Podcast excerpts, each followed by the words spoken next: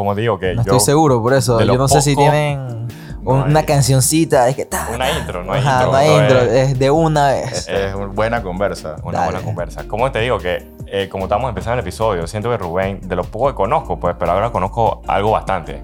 Digamos que es un buen ejemplo. No sé si tiene que ver, porque yo también soy de ascendencia asiática, pero digamos, este es un buen ejemplo del talento y lo multicultural que es Panamá, ¿sabes? Que tenemos tanto por ofrecer, pues. Te puedes una leve presentación, en verdad. Sí. Leve. Leve. Mm. ¿A qué te dedicas? Un poco de tu trayectoria. Claro. Es porque es bien interesante. Claro. Mi, mi nombre es Rubén Juan.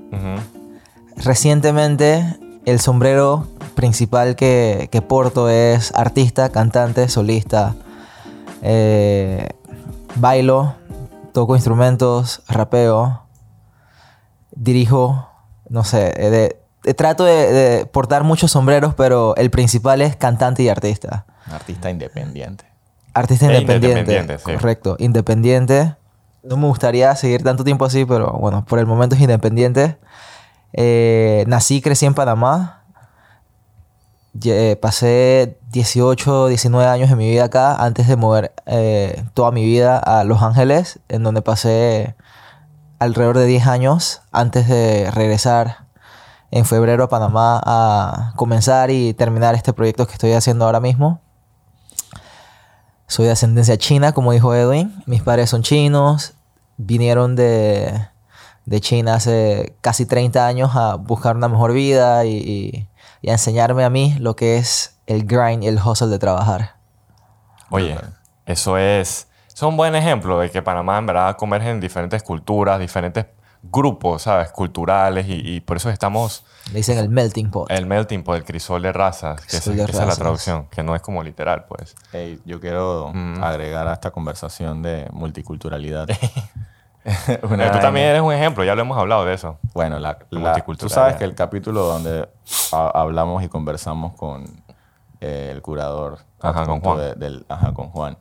Eh, yo me puse unos lentes ese día, ¿te acuerdas? Ah, sí, pues. O sea, cuecadas, pues normal. Ajá. Sin ofensa. Pero bueno, la vaina es que yo tenía un orzuelo en, el- en- en la vista y, Ajá. y yo me puse los lentes. Pero recibí como varios mensajes directos en donde me escribían a mí porque Se puso una obvio, lente me de sol en este podcast. Ajá. Ah, lentes de sol. Lentes de pues. sol, me puse. Ajá. Así como, y la gente dije, cha, pero ¿qué te pasó? Y que tú eres un rockstar y vaina.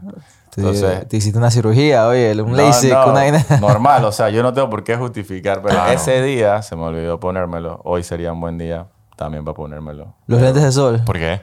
Hoy ya, por- porque, que chucha, pues, me explico. Es el personaje, el Ya- rockstar. Claro. Ya es de que la gente tiende mucho a señalar a los que crean, a Claro. los artistas. Me he encontrado como infinidades de posts y, y mensajes por ahí en las redes que dicen como que la gente critica los que hacen. Los que no hacen, o sea, no tienen que criticar. Claro, claro, claro. O sea, no, no tienen que. Ah, Entonces, o sea, no tienen material para criticar. claro, pues no, no estás haciendo. Ajá. Entonces, el que hace, mal o bien, Claro, es el que está creando. Claro, el que se claro, está claro. atreviendo a hacer y ese es el que va a criticar. claro. Entonces me, me pasó por lo de los lentes. Ajá. O sea, por eso entendí también como que la gente... No existe la mala publicidad. Oye, eso señala que estaban compartiendo. Ey, mira, chequea este man que lo que lentes de sol lentes en el podcast. Claro, así mismo. Que Todo es válido. Oye, eso es lo que me puse a pensar, lo que hemos visto en estos dos meses. Ahorita podemos conversarlo en el podcast. de- Claro. Tú estás creando un proyecto desde cero, de la nada, ¿sabes? Este- Mm. esta vuelta que volviste a Panamá. Claro. Y ahorita lo podemos hablar, pero digo, tú dices que ahora eres artista, entonces algo que se ve mucho en tus redes, un ejemplo nada más, de esto es bien interesante, nunca lo hemos hablado, es como lo- lo- los fans antiguos tuyos, que son, porque tú eras full sesionista así de, de guitarra, ¿no? Ese era tu instrumento, y ahora que estás haciendo como una transición, mostrando una faceta nueva de tu carrera, y la gente te, te dice, dije, te, te comenta cosas, ¿no? Claro. Es como que, ¿cómo tú sientes eso? Hay dos. Ban- eh, hay dos parties. Como ¿cómo se- bandos. Ah, dos bandos eh, principales, ¿verdad? Está la gente que extraña cuando era material solo, de, solo era contenido guitarrístico o contenido instrumental. Y hay otro bando que es muy, muy... Está muy lleno de apoyo, pues. Están que, wow, estás haciendo cosas diferentes. Me alegra que estés evolucionando tu carrera y tu música. Pero, claro, siempre está la persona que, ah, es que deja esa vaina del baile, deja estos trends de TikTok, no sé qué cosa, deja toda esa vaina. Te y- vendiste. Ajá. No me dicen que me vendí, nadie Ajá. me ha dicho que me he vendido todavía. Eh, los comentarios en chino ay, ah, pero me dicen que... Hostiles. Son hostiles, El la mundo gente es hostil. Eh, No, el dicen que, que vuelve a tu guitarra y no sé qué cosa. Y bueno, pues están las personas nice del bando malo y las personas no nice. Pues las personas nice también están que, ah, tú te ves, eh, tú brillas más cuando estás con tu guitarra. A veces me dicen así. Y son como comentarios deep, pues porque ellos me conocen toda la vida, toda mi vida artística como instrumentalista y como un artista de guitarra, ¿verdad? Así que hacer esta transición es como no quiero decir traicionar el, el, el amor que me han dado, pero es más como tienen que acostumbrarse y tienen que decidir si seguir en, mi, en, mi, en este viaje musical que tengo o ya es su exit, pues es hora de, de salir de la autopista para ellos. Y no hay problema con eso, o sea, yo perfecto, si decides que es tu hora de salir, tú sales y a lo mejor en el futuro cuando haga algo que a ti te gusta, tú reentras, sales, reentras, sales y no hay problema con eso. Tú- es, bien, es bien loco como, o sea, igual al final es música, pero no sé si tú me entiendes, ustedes que tú también haces música, es como que, man, es como un nicho bien específico, o sea, ser, tocar la guitarra, ¿me entiendes? Y ahora pasar a ser un artista que baila, canta, compone. Igual es música, pero entonces no todo, no todo el mundo lo disfruta, o sea, es interesante, pues es como variado, es lo que quiero Claro, decir. claro. Es como, yo lo pongo un ejemplo de, de filmmaker, por ejemplo, ¿no? Es como las personas que comenzaban con blogs, haciendo blogs o skits así de, de súper baja calidad, súper low budget, y de la nada un día pasan a grabar películas grandes con budgets grandes, a los fans viejos es que se quedan y que, chuzo, esto no es lo que, lo que me suscribí para ver, pues, o sea, yo, yo extraño ese, ese, ese feeling del low budget a veces, pues. Un ejemplo es, eh, no sé si ustedes veían mucho Ryan Higa. Ajá. Eh, sí. Hace mucho, mucho tiempo, él tenía su fanbase que lo seguía por, por su comedia y su- sus videos así caseros, ¿verdad? Después tuvo chance de hacer su primera película. Dije, The, Adventure- The Adventures of Ryan Higa, una cosa así, Ujú, ¿verdad? pero era Y no le- era una película. Ajá, pero no le fue bien porque los fans están muy acostumbrados al mercado viejo, pues. Y... Oye, un ejemplo que estamos dando es como que te lanzas a una piscina más grande. Exacto. O sea, te estás, eh, en tu caso, lo habíamos hablado una vez, este Rubén se está tirando al mar.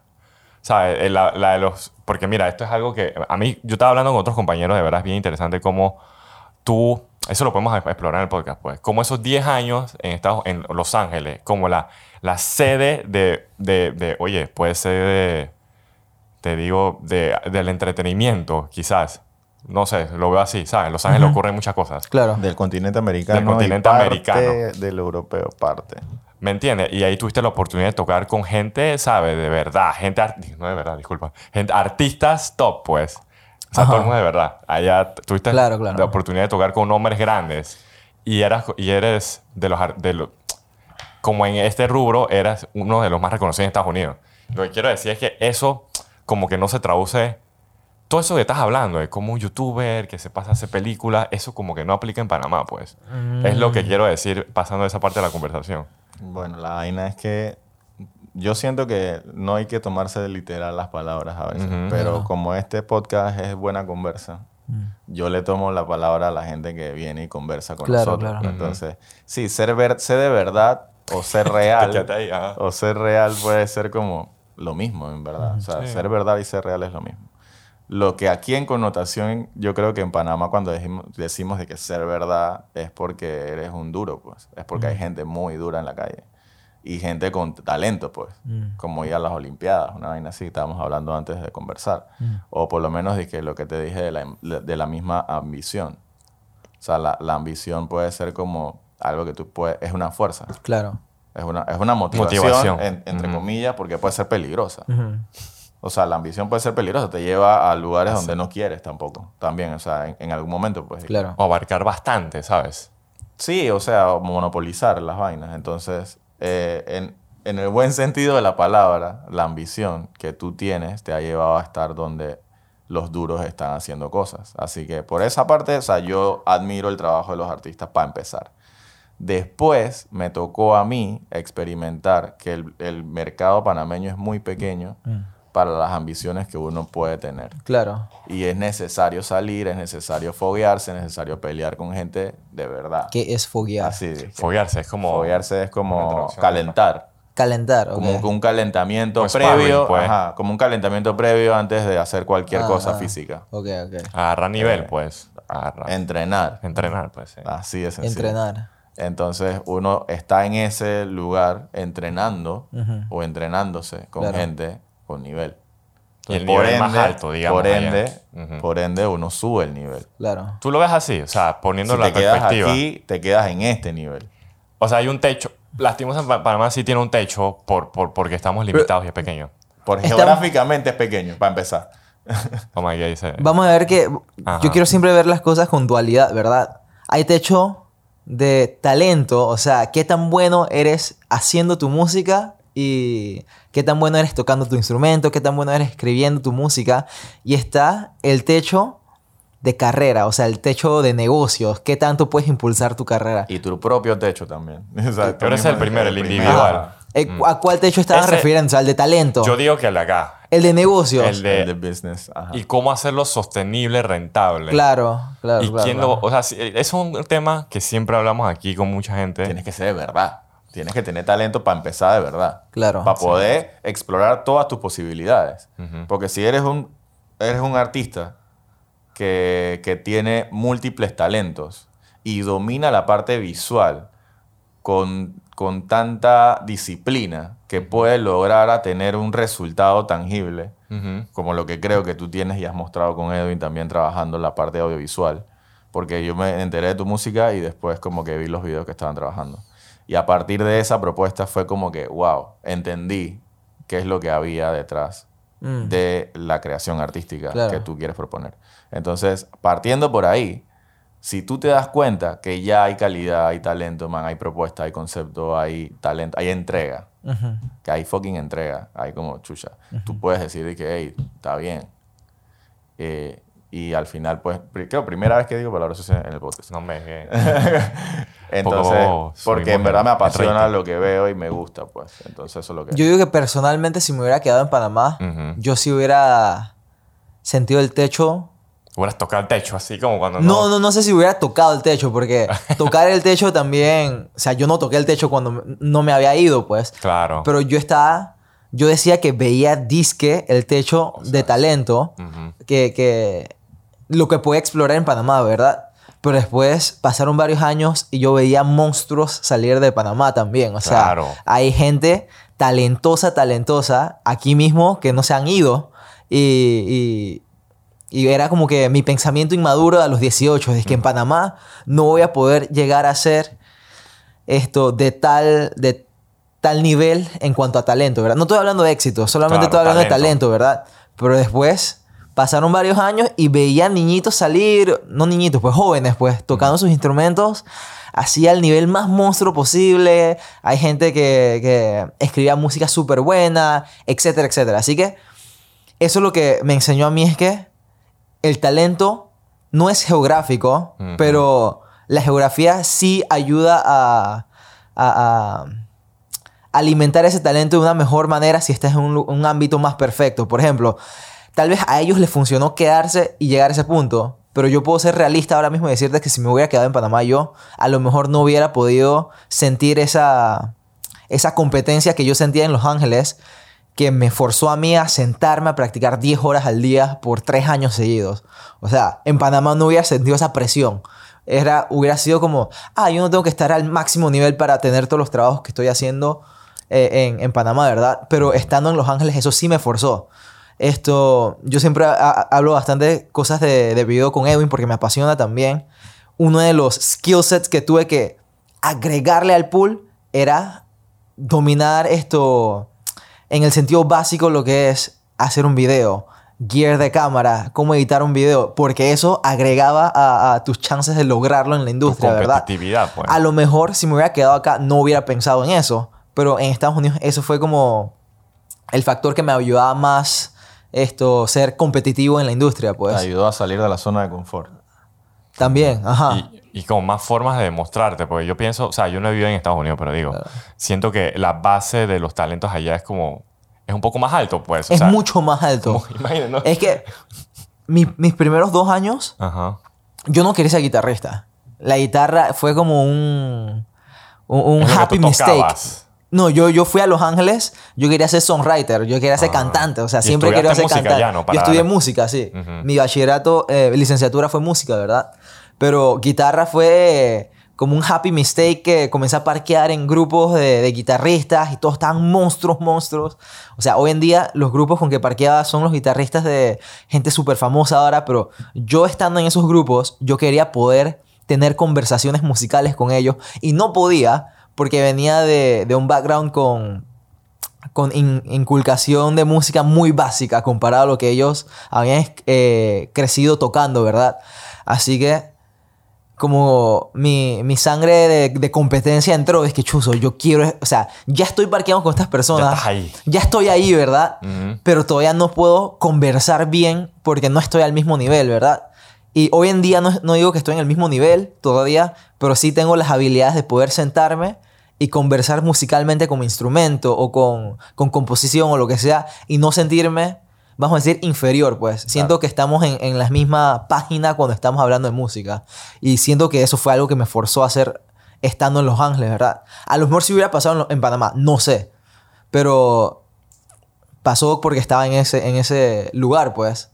Sí, es que todo es la disciplina, bro. Ajá. O sea, yo creo que si... si Talento es pura disciplina, si- nada más. Si tener el talento conllevaría solamente el éxito, o sea, fuera tan aburrido porque escucharías lo mismo de la persona, pero si tuvieras disciplina para desarrollar y crecer, como este, esta experiencia que nos canta, nos pone Rubén también y nos canta a través de sus canciones, es de que, wow, o sea, se nota el talento, hay esfuerzo, hay disciplina, hay propuesta, como lo que dije, pues, o nada, nada en contra de los demás artistas, porque creo que cada uno tiene su proceso. Yo Claro. gozo los míos al máximo. O sea, mis procesos creativos son un poco difíciles de conseguir porque como hago, como hago la, la tarea de hacer otras cosas también paralelas y que un podcast que esta vaina, no sé qué. O sea, sacar el tiempo para hacer cada cosa conlleva tener una disciplina y un esfuerzo constante. pues. Claro. Entonces la constancia también es otra vaina. Y muchos de los artistas que hoy han salido, que sí han llegado en su techo, yo creo que el Bosa puede haber sido uno artista que llegó al techo y el man se fue. El techo acá, Eh, tú dices. el techo local. Mm. Porque no recuerdo ni siquiera cuál fue la canción que yo, la primera que escuché del Bosa. Yo nunca había escuchado el Bosa, nunca en mi vida. Y entonces me Ajá. pusieron el Bosa, dije, "Hey, escucha a este man. Porque me, me gusta el, el, el rush de la calle. Y cuando estoy en el rush de la calle me llega música del taxi, me llega música del bus, me llega música del man que está ahí al lado mío y yo ando pasando. Y escucho y le presto atención a lo que la gente le gusta. Y me di cuenta que el Bosa estaba pegado con una canción como que Ratas y Ratones. Fue esa, ¿no? Eh, y ese fue el techo. Yo, desde mi, desde mi opinión, puede haber otro productor que dijo, sí, no, el Bosa tiene más canciones. Sí, el Bosa tiene mucho más canciones. No ha tenido la disciplina de grabarlas todas o no ha tenido dizque, la, la, la, la oportunidad de explorar otras cosas, pero sigue proponiendo vainas diferentes. No por tampoco defenderlo, pero en verdad pues siento que cuando pensé, dije, el, el artista que ha llegado al techo de una manera rápida y pf, se fue. O sea, también la gente puede decir el Sesh, que está afuera, pero el Sesh tuvo otro camino, pues. Quizás como el mismo éxito o más, pero otro camino. Entonces, cada uno hace su camino, cada uno hace su propio, su propio proceso y su propia ruta para llegar a ese Claro. proceso. O sea, siempre meto ruta en la conversación. Es que decimos, estamos diciendo techo nacional, pero como artista, yo creo que todo mundo, bueno, Aspira. a todo mundo debería aspirar, no dizque a, a- a- A llamarlo un techo, ¿verdad? A su país nada más. O sea, ayer, yo no sé cómo Edwin, pero tuvo acceso a mi lista de, de metas. O sea, por accidente lo cliqué. Ajá. eh, y en mi lista de metas nunca ha sido que quiero dominar Panamá, una cosa así. O sea, siempre he pensado que quiero ganar un Grammy, quiero ganar un Latin Grammy. O sea, puedo hacer el producto en Panamá, no hay problema con eso, pero eso no significa que tenga un techo nacional. Eso Y tú que solo sea para aquí. Ajá, pues. y solo sea para aquí, exacto. Y, y en, este en esta era digital, cuando tú pones una canción, la canción no es que solamente se esté distribuyendo en Panamá. O sea, cualquier persona puede No escuchar la canción. No hay Mm. barreras. Así que quiero, o sea, si están viendo este podcast, es Mm. como. No deberíamos llamar el, el- el techo de, de tu carrera localmente. O sea, que siempre esté al tanto de que en cualquier parte del mundo pueden escuchar una canción en español. O sea, estábamos viendo el otro día es que la geografía de las personas escuchaban. Hay gente en Taiwán escuchando mucho de mi música que es cantada en español, ¿verdad? Y hay gente en Filipinas que también lo escucha. O sea, el país no tiene que hablar el idioma para consumir tu producto. Ahora creo que siento también que es una, es una ilusión un poco el, el- el llamarse o el colocarse, dije, no, porque hay oportunidades en las redes de ser internacional, ya automáticamente naces con eso. Claro. O sea, sí, si lo ponemos de que fuera de las barreras y nos ponemos así bien filosóficos y que, man, yo no soy ningún, ni de aquí ni de allá, yo soy internacional. Tú puedes llamarte internacional. Porque las redes te dan esa oportunidad. O sea, si tú puedes vivir en cualquier lugar del mundo, man. Pero en, dizque, en Los Ángeles te están consumiendo. Y tú vives y pagas tu renta con eso, por ejemplo. Ujú. Y tú vas y que cada cierto tiempo ya haces gira y concierto allá y Claro. ya. O sea, tú tienes un mercado, pues. Tienes un Claro. nicho, tienes un, un lugar en donde, donde te presentas y la gente va. Claro. Eso es, yo creo que el prim- la primera, o sea, el primer enganche. Pues hay otros artistas, Carlos Vallarinos también. O sea, Jacome, los que conocemos siempre, y yo veo referencialmente, lo que ellos hacen es salir y presentarse. Ajá. O sea, es patear la calle. Ajá. Eso para mí tiene un grado de dificultad tremendo Mm. eh, que yo no haría o yo no podría ahorita mismo. Entonces, porque los manes que tocan guitarra tienen que ensayar, tienen que hacer esto, llevan su sonido, hacen su montaje, organizan su vaina, gestionan sus sus conciertos muchas Claro. veces. A veces lo invitan, a veces no, a veces hacen... O sea, toda esta vaina fuera de lo que tú haces localmente. Mucha gente ve esto, porque chuzo, tengo una opinión dura de No, eso. pero dilo, oye, tranquilo, Es es, que- una opinión, pues. Es que, sí, yo respeto patear calle, ¿verdad? Así fue como, como comenzó mi papá. O sea, él está tocando Todo el mundo tiene puertas su de. forma de de- ajá. calle. Pero. En, yo quiero decir que para mi generación, yo pateo calle de una manera un poco más Digital. inteligente, más digital, exacto, ¿verdad? Porque, si te soy honesto, yo no tengo que estar en Los Ángeles ahora mismo para, para sustentar. O sea, si no estuviera haciendo esta transición de, de a artista, ¿verdad? Todo el trabajo que yo hacía en Los Ángeles, puedo mudarlo a Panamá. Y tener la misma rentabilidad. Y, inclusive el dólar me sale hasta más lejos viviendo en Panamá. Y, y serán los mismos trabajos, ¿verdad? Pero a lo que me refiero es que estar cargando sonido, estar cargando tu guitarra, ensayando y hacer shows para que tienes que ver resultado de eso, ¿verdad? Porque eventualmente si, si solamente 10 personas siguen asistiendo a tu show, no, no estoy diciendo que no valga la pena, pero es mucho esfuerzo para poco recompensa, ¿verdad? Y, y ya que somos esta generación digital y vimos los errores de, de las generaciones pasadas, tenemos que aprender a, a valorar nuestro tiempo, ¿verdad? En vez de invertir 10 días preparándote para un show que solo 10 personas va- van a verlas, ponte esos 10 días a estudiar cómo vas a marketear la canción que acabaste de sacar, ¿verdad? Un ejemplo, ¿verdad? Algo Claro. sencillo. Mira este ejemplo, lo, lo pusiste- no, nunca, lo había, nunca lo había pensado así, pero mira, nosotros como panameños consumimos Bad Bunny, cons- no los conocemos, no Ajá. vamos, a, no vamos a su show. Exacto. Entonces, pero esos son los que consumimos todos los días. en- no lo había pensado así. Pusiste un ejemplo bien high. Ajá. Bad bien, arriba. No, Vamos pero es que ese- más Bad cercano. no, Bunny, no, o pero sea, Bad Bunny es estamos el- hablando de la industria. es el artista más consumido en Panamá. ¿Por qué? Porque tiene la industria de un público amasándolo, Bueno, pues. basando en una estrategia, Es una escala- en una estrategia, pero es una escala ese enorme, nivel 10, bro. ese nivel 10. Pero es digo, un nivel. o sea, yo creo Yo no que, me atrevería ni siquiera a comparar, dije, digamos, con la, la aspiración que, y las posibilidades que hay, tanto locales como regionales. Porque, o- ojo, lo que tú dices de las redes, yo estoy full de acuerdo con eso. Ajá. Pero hay una vaina que se llama industria grande, global, Claro. que monopoliza y controla ciertas movidas algorítmicas Claro. en regiones Claro. musicales donde ellos le conviene estar mercadeando. Claro. Y es una invasión de marketing que, hey, con todo el esfuerzo, yo te felicito, Buco, pero con todo el esfuerzo que uno como independiente podría, jamás va a llegarle dizque, a pisarle por lo menos dizque, la mitad del camino que ellos ya Chuzo, tienen. pero Ajá. yo no sé si han estudiado Bad Bunny, ¿verdad? Yo lo he estudiado bastante, bastante. él es de, una, de un record label independiente que se llama Rimas Entertainment. Rimas comenzó independiente. Claro. Ese Rimas, es el inicio de todo. Ajá, y, y el man, el man que domina ahora mismo, el, el manager de Bad Bunny se llama Noah Assad. Y Noah Assad tiene 30, 31 años nada más. Él abrió rimas a los 27, 28, a mi edad, ¿verdad? Y ha dominado. O sea, tú dices invasión ahora, pero esos manes patearon duro hasta poder tener la habilidad de invadir, ¿verdad? O sea, ellos también tuvieron su, su rise up. Y si Ese ellos es pudieron el, ese hacer. es el ticket para entrar a la industria. Ajá, si ellos pudieron hacer eso. ¿Qué me está parando a mí de, de hacer lo mismo y, y después invadir en mercados ajenos también? O sea, ellos fue. Es, es que. A mí me encanta ese ejemplo porque eran gente jóvenes que terminaron dominando tan fuerte digitalmente que en esas reuniones que deciden dizque, a qué lado se está yendo la industria, está un peladito de 28 años con manes viejos hablando y es a punta de estrategias digitales esto muy agresivas y muy inteligentes pues Nivel. y por, ah, por eso es- Nivel. a eso es lo que estoy hablando, ¿no? Ellos patearon calle de una manera muy, muy inteligente.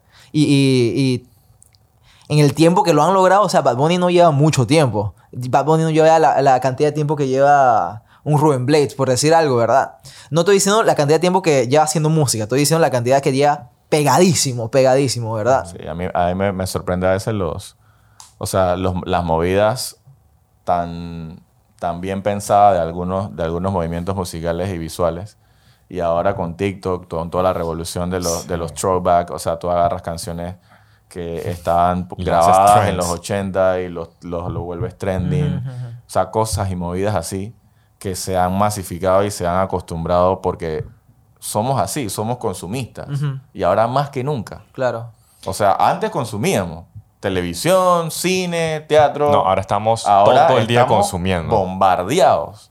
O sea, no pasa un, yo creo, yo creo que yo creo, Ajá. no pasa yo dos horas de mi vida, si no es durmiendo, cuando estoy despierto, ¿no? dos horas de que despierto, sin ver dije, algo, Algo. escuchar algo. Y ni redes. siquiera de nuestro celular, sino en las calles, o sea, como en el metro. Recibiendo, Algo estás sí, estás recibiendo, recibiendo. todo el tiempo. Y eso me lleva a que, en verdad es bien interesante lo que dicen, porque yo entiendo lo que dice Rubén y también te entiendo. O sea, es como una perspectiva que uno elige, pues, y uno, por ejemplo, por lo menos Rubén tuvo la, la, la, la oportunidad de poder verlo desde afuera. Desde, y en el- la industria, digamos, Los Ángeles, que es donde se crea, o los Estados Unidos, pues, donde sale, de- sale todo el contenido, básicamente, ¿sabes? Los youtubers, o sea, Claro. la mayoría, digo, no todos, o sea, que sí, que si buscos artistas, que si independientes, muchos salen de Estados Unidos, pero es lo que digo, es bueno, te- es bueno poder ver y, y ver como diferentes perspectivas, pues, porque los ejemplos locales, cool, pretty, todo bueno, todo se, se- se respeta, se reconoce, pero también es por eso que,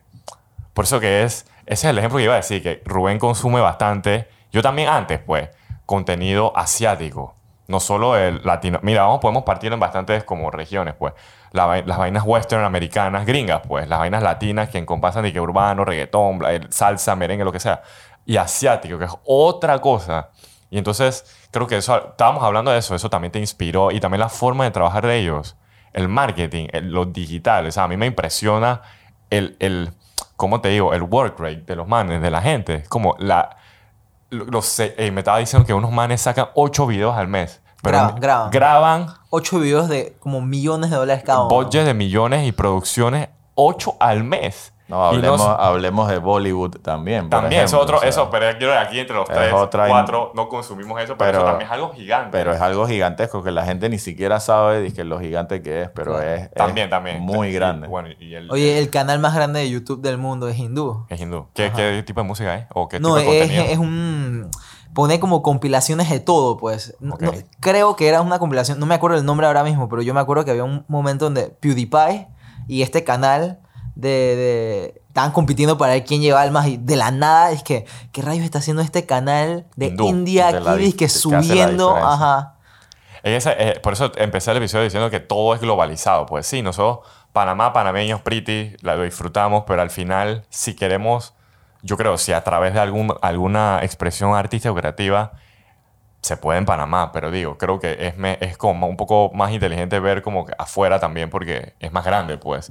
No, Oye, total. Y, y por eso le dije que también felicitaba dije, el esfuerzo que hacía a nivel de... Y, y lo puse en, lo puse en perspectiva. Sí, sí, porque sí, me- todo hay que ponerlo en perspectiva. Porque esta conversa tampoco es que estaba previamente. No, esto es o sea, esto guion. fluye y, y te, y te lo agradezco por eso también, por venir acá a compartir contigo tu experiencia. Pero lo que decía era, lo ponían los dos porque hay mucho creyente en que la música debería eh, explorarse a partir de la espontaneidad, o sea, como del momento o como me siento.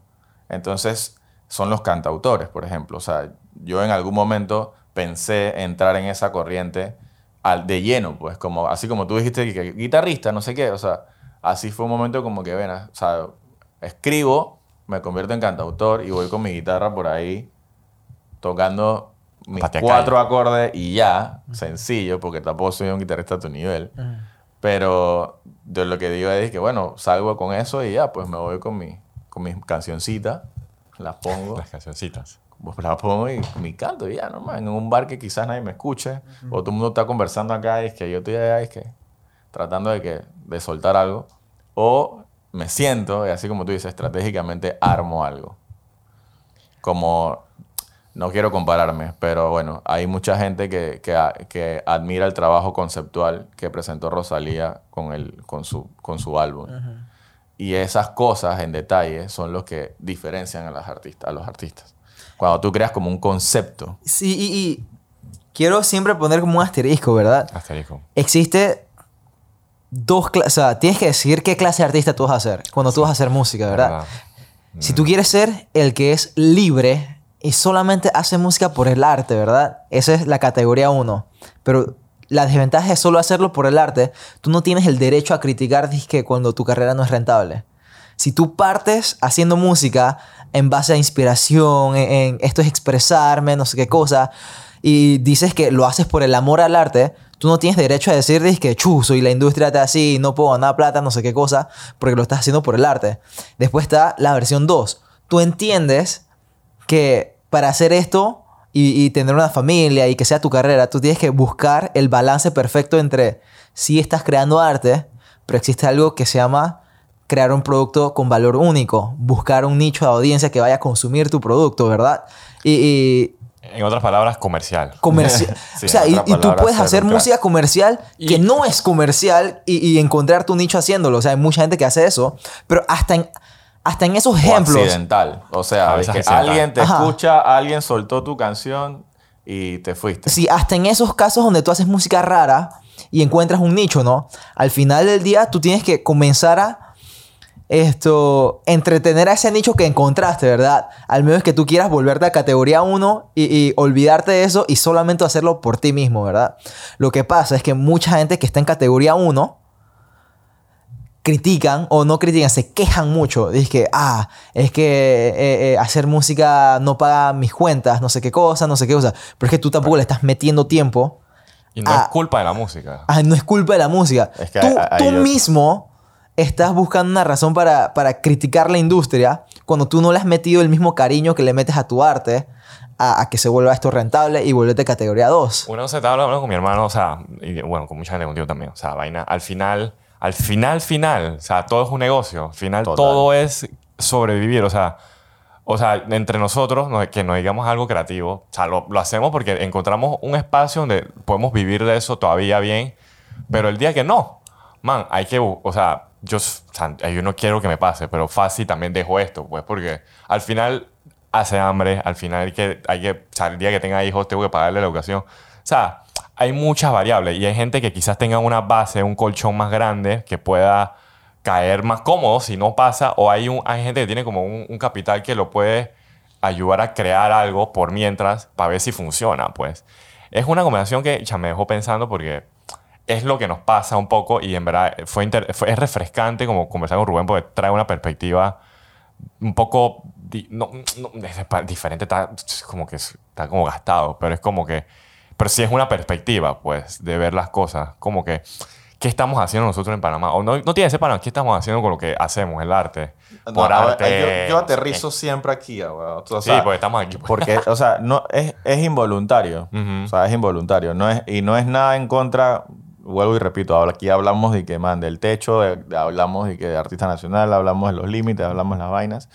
pero es lo que, es lo que pongo siempre porque estoy aquí. referencia. Estoy aquí. Como referencia estamos Como aquí. referencia estoy aquí. O sea, yo no estoy en, en, en PR, Corea. en Estados Unidos, en, en- en República Dominicana. O sea, estoy aquí haciendo, haciendo un tipo de género musical que entra en lo urbano, pero que coquetea con otras cosas.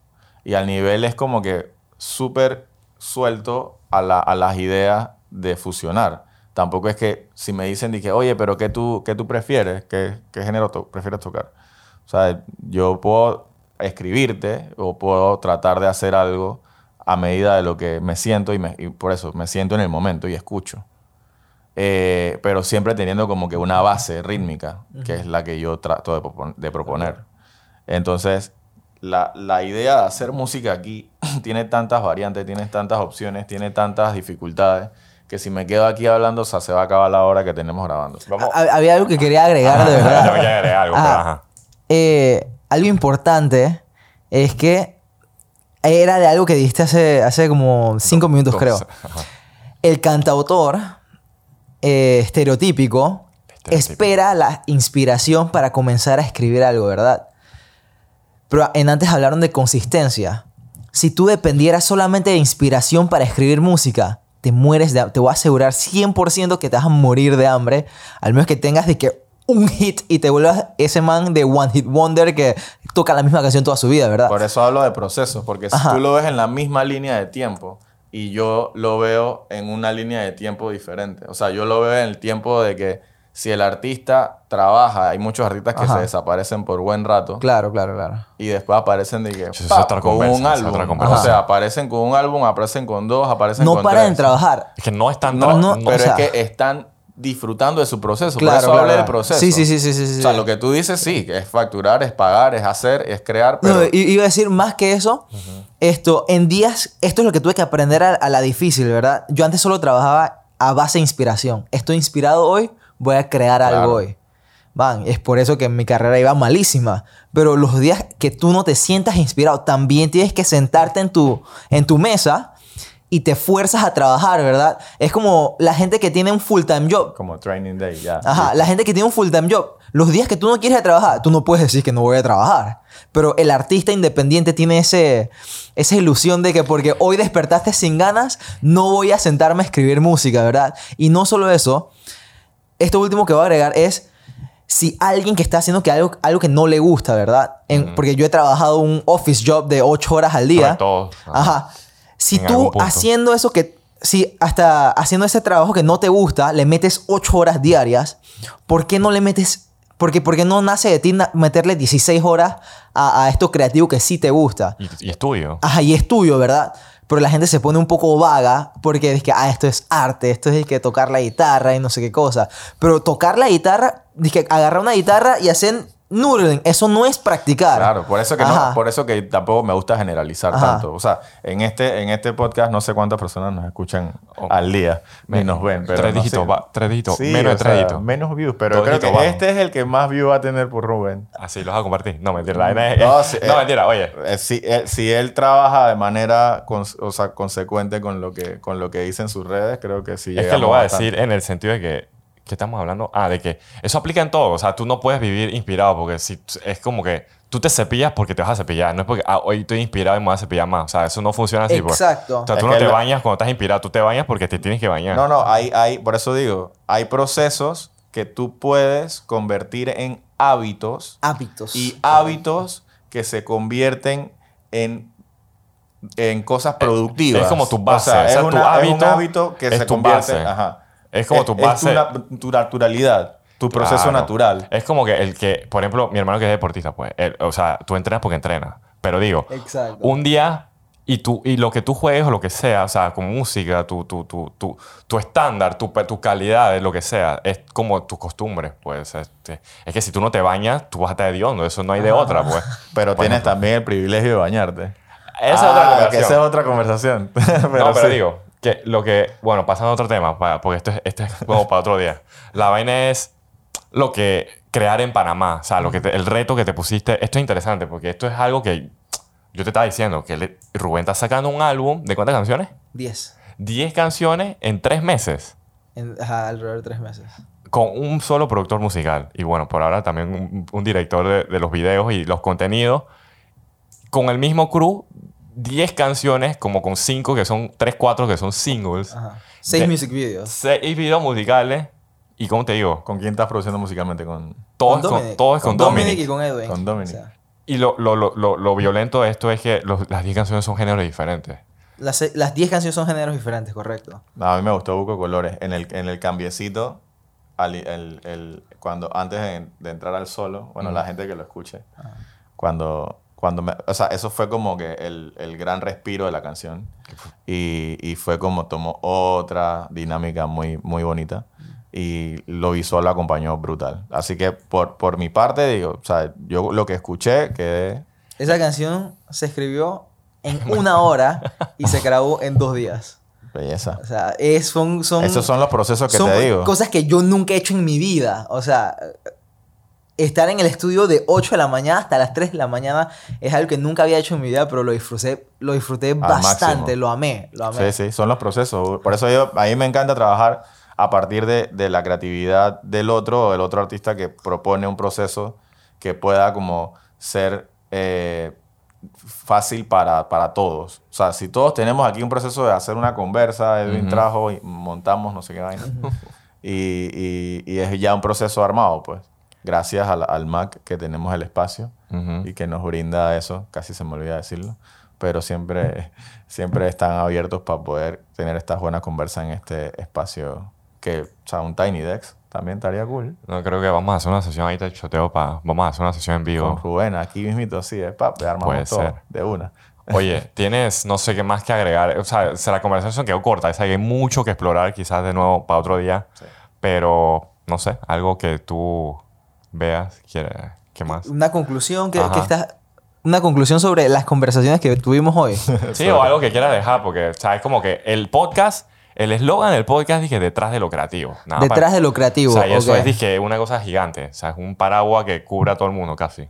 Y es creo que la primera vez que choteamos a alguien así con, con a talento artístico, musical, internacional y proyección internacional. No, de verdad, de verdad, sin joder, sin joder. Sí. Detrás de lo creativo, o sea, ¿Te gusta el en, en redes sociales todo se puede ver bonito, pero es muchos días de trabajo. Estoy cansado bastante. Mm. Eh, es, hay momentos de, de ansiedad, de, de miedo a que esto no funcione y, y, o sea, la gente no ve esas partes en las redes porque tú quieres esto radiar positividad también. Tú tampoco quieres deprimir a la gente, pero la gente que sí quiere saber lo que es detrás de lo creativo es mucho trabajo en equipo.